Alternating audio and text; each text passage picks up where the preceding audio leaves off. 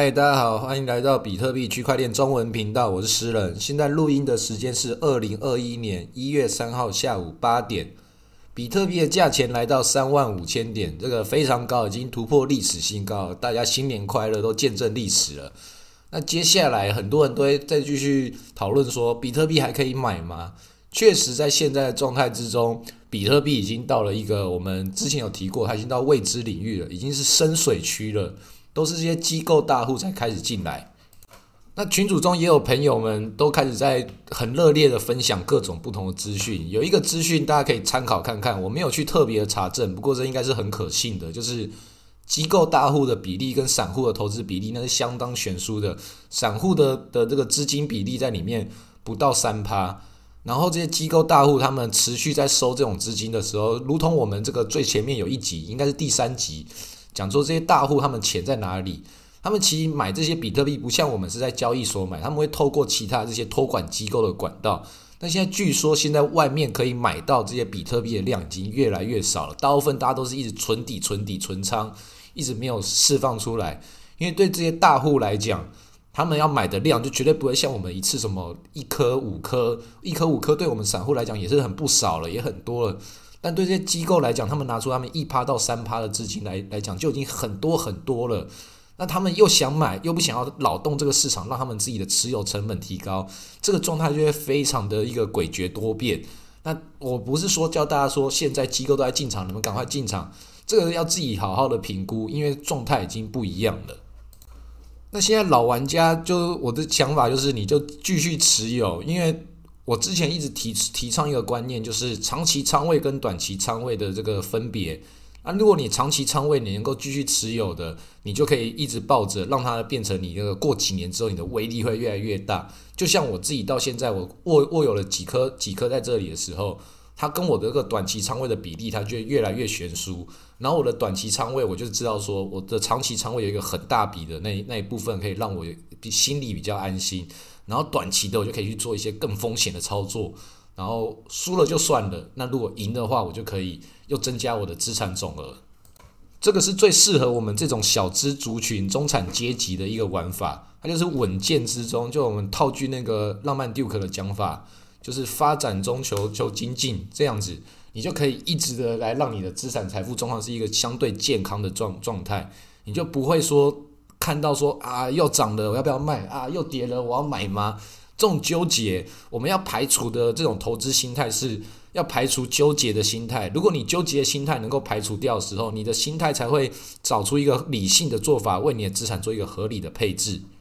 那我们接下来讲一些。这一段时间发生的事情，我们也有稍微有一小段时间没有更新的。发生了这么多事情，我都还没有更新，也跟大家说一声不好意思，因为最近要忙着赚钱啊。前几天这个 DOT 波卡链也暴涨，然后瑞波币下架，狗狗币在昨天、前天这几天又暴涨很多。这个在群组里面的时候，大家都有讨论。虽然我没有录这个录这个节目，但群组中大家也都是继续 follow 到这些消息。这狗狗币暴涨的时候，我也发了空投，发了大概一万多颗的狗狗币出去给大家，这也是也是一小不小的一笔钱。不过这次赚钱了，大家开心没有关系。它这个瑞波币的事情，我们前几个礼拜的时候有讲了一集，专门讲这个瑞波币该怎么进场的事情。因为瑞波币它一直在往下跌，很多人就就讲说。诶，瑞波币这个往下跌还可以买吗？它被这个 SEC 监管的。不过我们讲那个瑞波币的时候，我讲说有一个送分题的玩法，就是你不要去思考说你是不是要跟到这个第一波，这个第二波的观观念我也讲过很多次。瑞波币跟恒星币它是一个连带的，它是恒星币是瑞波币的分叉币，所以瑞波币它如果一直往下跌，你跌到一个状态，你觉得 SEC 真的可能会这样直接把它赶尽杀绝吗？是不是我应该来加码？还让它抄底了，这个抄底是一个比较危险的事情。但是你真的觉得这个机会你要把握的话，我建议是恒星币，因为恒星币有可能会被扶正。我在之前写了一篇文章里面有提到过，它如果被扶，它要么就是 S S E C 不杀瑞波币了。被错杀的恒星币跟着涨回来，或是真的就是一次杀到底，然后恒星币就变被扶正了，它没有那个问题的话，它也有可能会涨回来。所以你要抄底的话，也有一个比较合理的方式去做这个赌博。那这个是这近期来最大的事件，也是推动这个比特币一直往上涨的其中一个因素之一，就是瑞波币的资金一定要往其他地方流动。那另外一个那个波卡链 DOT，波卡是什么？它是那个以太币的这个其中一个创办人，除了 Vitalik 之外，另外 Gavin Wood 这个人称居神，他自己创造一个波卡链，他在三年前的时候做了这个 ICO。那我当然自己投到的时候，我也是觉得也是很紧张。过了三年之后，终于大赚了二十几倍。但是他这个大赚二十几倍是锁仓三年，而且中间又发生了很多事情。他的那个 ICO 的钱包被骇客给给盗走。诶，不是，我要修正一下，不是被骇客盗走，是有一个开发者自己去那个他的城市码里面改动了一个参数，就一次影响到所有人的这个。这个提领程序之后，它变成算是一个对以太坊来讲，它可能算是一个低级错误。不过这个低级错误这个漏洞也被补起来了。然后当时那个 Parity 钱包，它锁仓的好多币就直接直接被封印在里面，没有人拿得出来了。好像好几万颗的以太币，而且不是只有波卡受到影响，有很多其他的项目都直接直接倒掉了。一些什么音乐币呀，那些很奇怪的这些 ICO，不知道他们如果没有这笔钱，有如果还有这笔钱的话，会不会做成功？但现在的结果来看，他们都直接放弃，那些钱拿不出来，直接宣布倒闭之类的东西。然后那个波卡它还是历经了这个沧桑之后，还是崛起了。一样推推出来，那现在波卡它的生态系，我会再继续往下研究，看它到底是什么样的事情。它是一个叫中介链中介链的系统，那它有很多其他有的没有的这些平行平行链也都跑出来，Para Chain，我也有再去投另外叫 Edge World，不过这些事情都太复杂了，新手都暂时都不用管它，你就开始来做研究说。你如果你有足够的资产，你可以思考说，波卡你是一个可不可以布局的一个参考。我自己已经开始在回头过来，我卖掉之后，它到这个低点之后，比特币涨那么多，波卡没有什么涨，然后所以我就把它再用比特币的还买回来。就是我如同以前讲的这个观念，比特币涨到一个很高的时候，你舍不得出场，找一些是不是可以投资相对合理的标的？那这个狗狗币啊，古典以太、波卡。这些就是我推荐，就是你持有比特币的量够多，你又想要离场的人可以买的一些一些状态。那确实这几天都已经涨过了，之后还有没有其他这种标的？我不知道。应该现在我所在看的标的只有古典以太币还没有涨。虽然讲说它还没有什么涨，是因为最近其他都涨太多了，其实它也已经涨很多，它已经也涨了二十二十多趴了。只是其他这个比特币涨得太夸张了，狗狗币太夸张了。波卡太夸张了，所以这个古典以太币，我说它没有涨，其实它都已经涨二十几趴，这也是很疯狂的事情。接下来我是在等待它可能会在暴涨，那我也不是在讲说叫大家一定要来跟跟我一起买这个古典以太币，而是我是一个进行资产配置的一个做法。因为我们录这个 podcast，我我希望我们这个节目不要被时间给淘汰，能够把所有的这些观念跟这些。资产配置的这些策略跟思维，它可以变成你之后即即使是新手重重复来听，从可能是过了一年之后、两年之后重复来听的时候，你也可以找到说其中你自己资产配置的这个逻辑来。因为我我会录这个节目的一些讲法，都是拿我以前的这些经验，我以前犯过的错或以前我做对的某些事情，它不是会被时间淘汰的规则，它可能会在这个策略上。有些微的改变，但那个市场的周期它有一定的脉络性。当然，我们也不能够完全盲从这个脉络性。但是，我们找到中间的逻辑之后，在做出这种在不确定性之中找出确定性的方法中，它会比较有相对合理的一个方式，可以让我们找到我们突破的方向。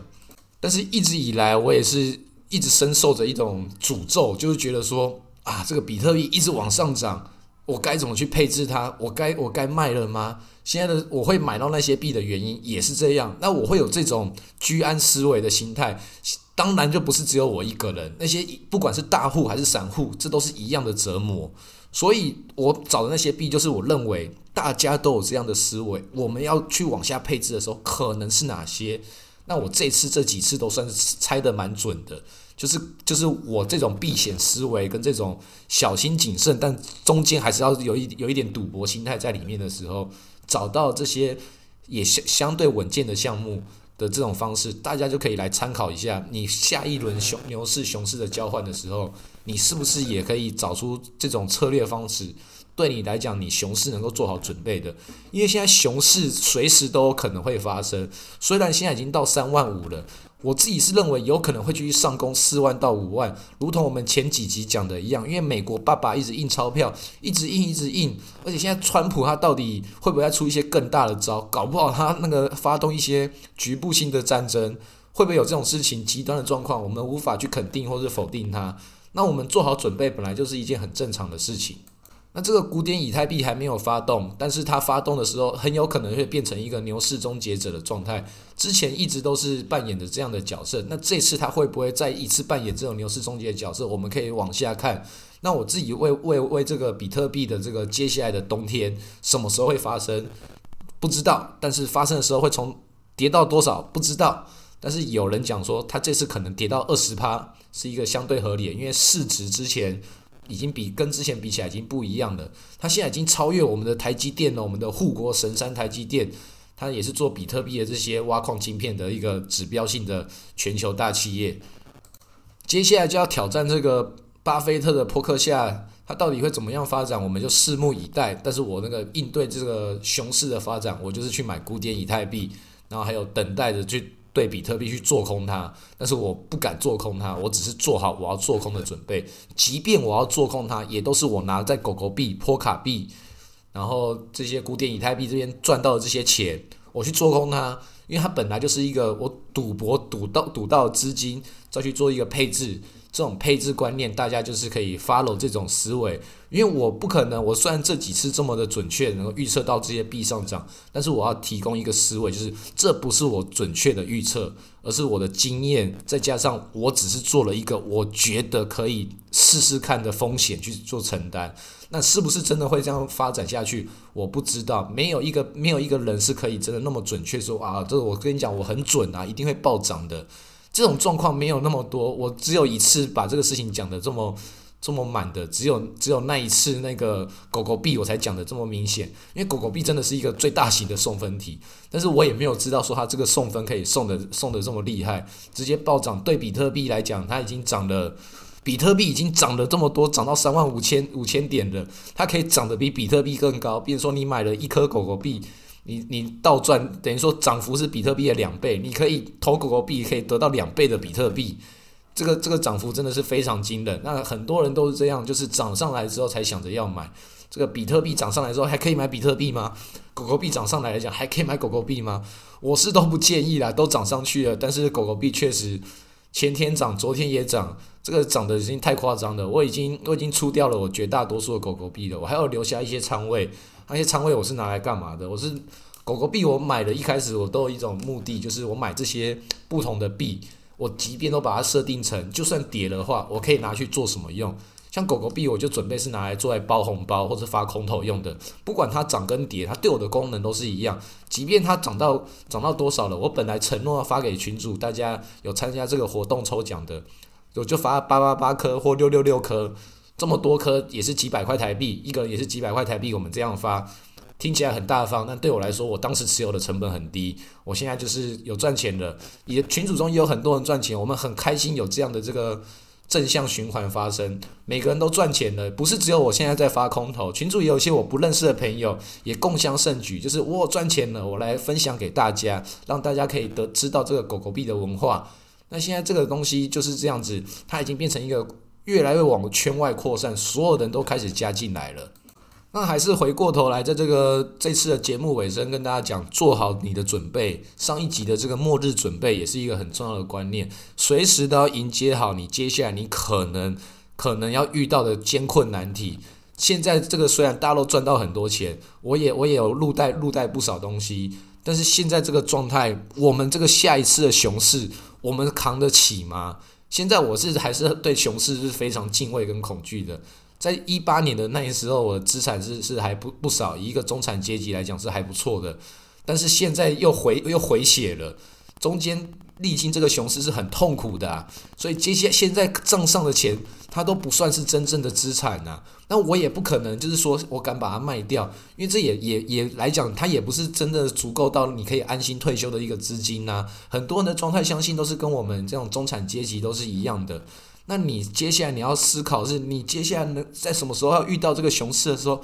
你能不能活下去？那我也是因为这些思思考的方式，我才经营社群。经营这个 podcast 来让大家一起交流参与，我们来一起来度过难关的这个准备。那现在在牛市的时候，我们虽然很乐观，但都要想好，我们接下来呢，不是只有比特币这个地方，我们有没有其他地方能够帮助我们在其他地方赚到一些钱？人生也不是只有投资，也不是只有赚钱，有没有各种更多元的方式来帮助我们更丰富我们自己的这个未来人生该往什么方向走？好，那今天录到这里，在接下来我们在过年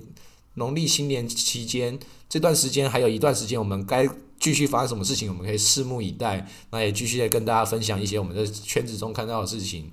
那今天就先录到这里，谢谢大家。